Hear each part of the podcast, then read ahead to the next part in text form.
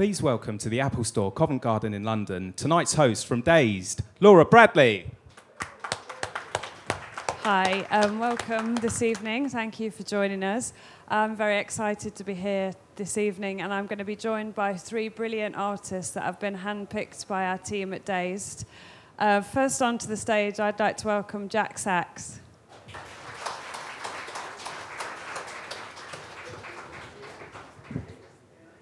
And Polly Nor.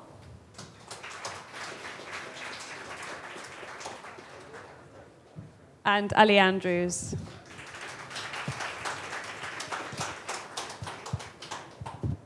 So, just to give you uh, a quick introduction, uh, Jack is a 3D animator who trained in illustration at Camberwell, and he's worked with clients including MTV, Converse, i-D, and NTS Radio. Polly graduated from Loughborough University, not close, very close to where I grew up, and her clients include Bloomsbury and EMI Music. Ellie is a graphic artist who also trained at Camberwell, and her clients include Umbro, Nike, New York Times, and Vice. This evening, we're going to do a 20 minute intro just so you can get a sense of um, the guys' work. We're also going to be showing their work on screens behind, so you can also cruise their Instagram accounts, Twitter, Facebook, whatever they're using. Um, and then we're going to break out into some sessions on the tables, and each of our artists are going to chat through their work and answer any questions you may have. Uh, but just to um, deep, deep dive into their work, I want to uh, start by asking quite a difficult question, but it can only get easier from there. Um, how would you describe your work in three words?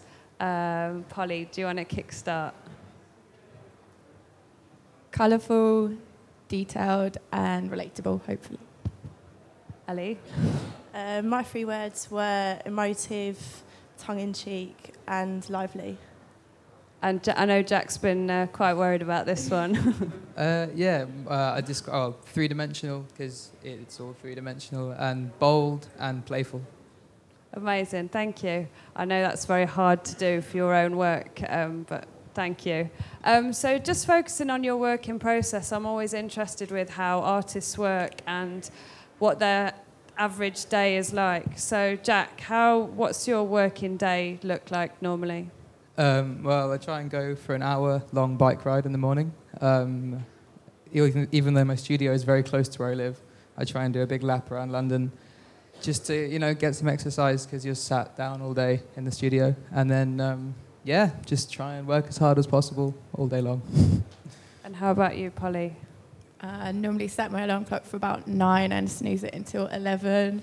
get up, go to the studio. I normally like pencil, draw, and then over like as quick as I can, I get the rest of it done. But yeah. And Ali, how do you spend your working day? Yeah, uh, kind of similar to Jack. I like to kind of like get out first thing in the morning. I like when you're feeling fresh. Um, I'll go for a walk. Like I live in Deptford, just near to the Thames. So if it's like a nice day, I'll go for a quick stroll around the block, and uh, then like really just like crack on, get some coffee, and yeah, start drawing. And do you uh, enjoy working with other people? Do you collaborate with others, or do you tend to uh, do your best work when you're on your own? Any of you? Um, I work in other people's studios quite a lot. I work with a production company called Blink Ink in Soho, so I'm there quite a lot. And um, yeah, it's nice to have a change and work in different studios. Um, and yeah, it's nice. I have a studio with other creatives, so it's nice to be around people doing the same stuff yeah, I normally work by myself, but I'm in a mixed studio with loads of other girls that do create stuff, so that's nice. Yeah, I work from home, so I'm normally by myself, but I like to kind of get out and interact as much with like people that are like-minded as well. But generally, for me to like produce my work, I like to be by myself so I can focus and not get like too distracted in it. And if we were to look at your uh, studio workspace, what would it look like now? Is it are you quite tidy or messy? Do you have an inspiration wall? What kind of tools do you have on your desk? um, yeah, just a graphics tablet and uh, and a monitor. But I do try and keep some of my work. It's mainly lists, lots of lists. Um, but yeah, some of my images. But it's quite tidy, yeah, I think. Mine's quite messy, but I'm trying to be tidier. Think before my last exhibition, I just realised like loads of stuff I was meant to have up had like food marks over it or like creases in it. So trying to keep it in better order now. Uh, yeah, I work in my room, so it can sometimes get a little bit out of hand. But if it, I, for me to like focus, I try and keep it as tidy as possible, so not too much chaos. But um, I mean, I've got you know, I work from mainly from my from my Mac, so I've got most of my stuff around me. Um, you know, I like I like to have like a work up on the wall that's not my own, just to kind of keep things fresh. And where do your uh, ideas and inspiration come from? When where do you look when when you're feeling you're lacking inspiration? Where do you go to? Uh, um, I guess uh, it's a tough one. I just I, I'm on the computer a lot, so I guess I just look through the things that I've liked. Um, spend a lot of time on like blogs and stuff, and uh, looking through books. Do you have any uh, favourite blogs that you'd like to share with? Um, you can ask me afterwards. Uh, yeah, kind of. Mm, I like screenshot things or note stuff down. So like whenever I'm in my studio and I can't think of anything to draw, I like go back and just kind of like start drawing it out. And some stuff works and some doesn't. But. Um, yeah, I like to kind of. I tend to like draw inspiration a lot from like just like finding things from like just walking around, out and about. You know, I'll record that normally just on my phone, and then I'll come back to it later on. You know, like well, um, you know, like finding sort of like places that maybe aren't so desirable to other people, but are normally the things that kind of draw my attention. And you all use Instagram. Um, I like to think of uh, Instagram as a digital shop window, and it's an amazing opportunity for uh, artists and creatives to showcase their work. How has Instagram affected what you do? I noticed that um, all of you have Instagram, whereas only a few of you are using Twitter and Facebook. Jack, what, how does, what, what role does Instagram play to you? I guess it's sort of like a medium to get you, like to for people to find your work and direct them to your website. I think um, for me, it's been like it's really good. It's been really great for helping me get jobs. It's brought a lot of attention to my work and um, brought a lot of people to my website. I think a lot of the, well, quite a lot of art directors have found my work through Instagram. So, and Tumblr but mainly Instagram. And how do you think that discovery happens? Do you think that's through hashtags or like just general finding you through the suggested user page or? Um, I don't u- use hashtags on my images, but I think I don't know, just gets about, I guess. Good stuff comes to the top. How about how has Instagram worked for you?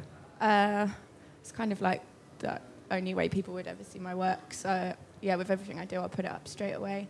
Um, and yeah, I kind of use it to sell my work as well because I focus on like selling my prints instead of getting commissioned work. So every time I've got like a new thing, I'll put it, upload it, and that's the way I sell it.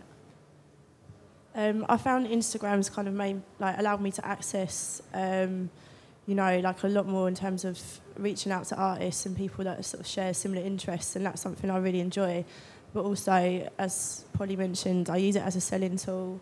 Um, I've like recently made a few t-shirt designs, and I intended at the time to kind of build a shop on my website, which I still haven't bothered to do. But um, I've managed to kind of get, sell the whole stock free, just put, posting a photo and people emailing me via that. So, and it's just like the easiest thing, which I, you know, is what it works for me.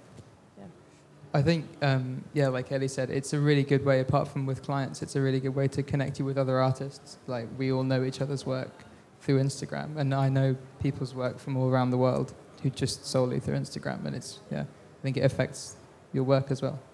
Yeah, I think from um, when I worked as an editor, when we were looking for artists, quite often I would spend Sunday evening looking through and screenshot people and then share it with my team rather than going to agents or like I quite like the randomness of Instagram. And you manage to find like somebody you wouldn't normally expect to find, and sometimes that can be undiscovered talent that hasn't really worked with anyone before, and that's really important for what we do at Dazed. So, yeah, it seems to be working for all of us. Um, if you uh, think back to like the best advice you've been given, um, what advice would you give to yourself a few years ago when you were starting out? Jack. Um, just to, I guess, to like learn as many different ways of making images as possible. You know, have lots of different strings in your bow so that you can enjoy, keep the one you enjoy you most for yourself and make, you know, other things for other people in other ways. Mine's to like get a website made and get shop made and a way for people to be able to support you with your artwork because often you're like a bit shy and don't really want to put it out there, but that's the only way you're really going to be able to do it and make a living out of it. And how, how did you get a website made? Did you do that yourself? Yeah, or it's like a really simple cargo one. It's taken me a long time to do mine. and how about you? Uh, yeah, I think my advice would be to just like I don't know, take some value in your work and like don't undersell it when you're maybe negotiating like a price with clients. When you're fresh out of university, you might feel a little bit um, I don't know, you might not have the confidence to kind of like um, when it comes to reaching like a like a fee for your work, like actually say you know this is what my day fee is and that's what I'm going to stick to.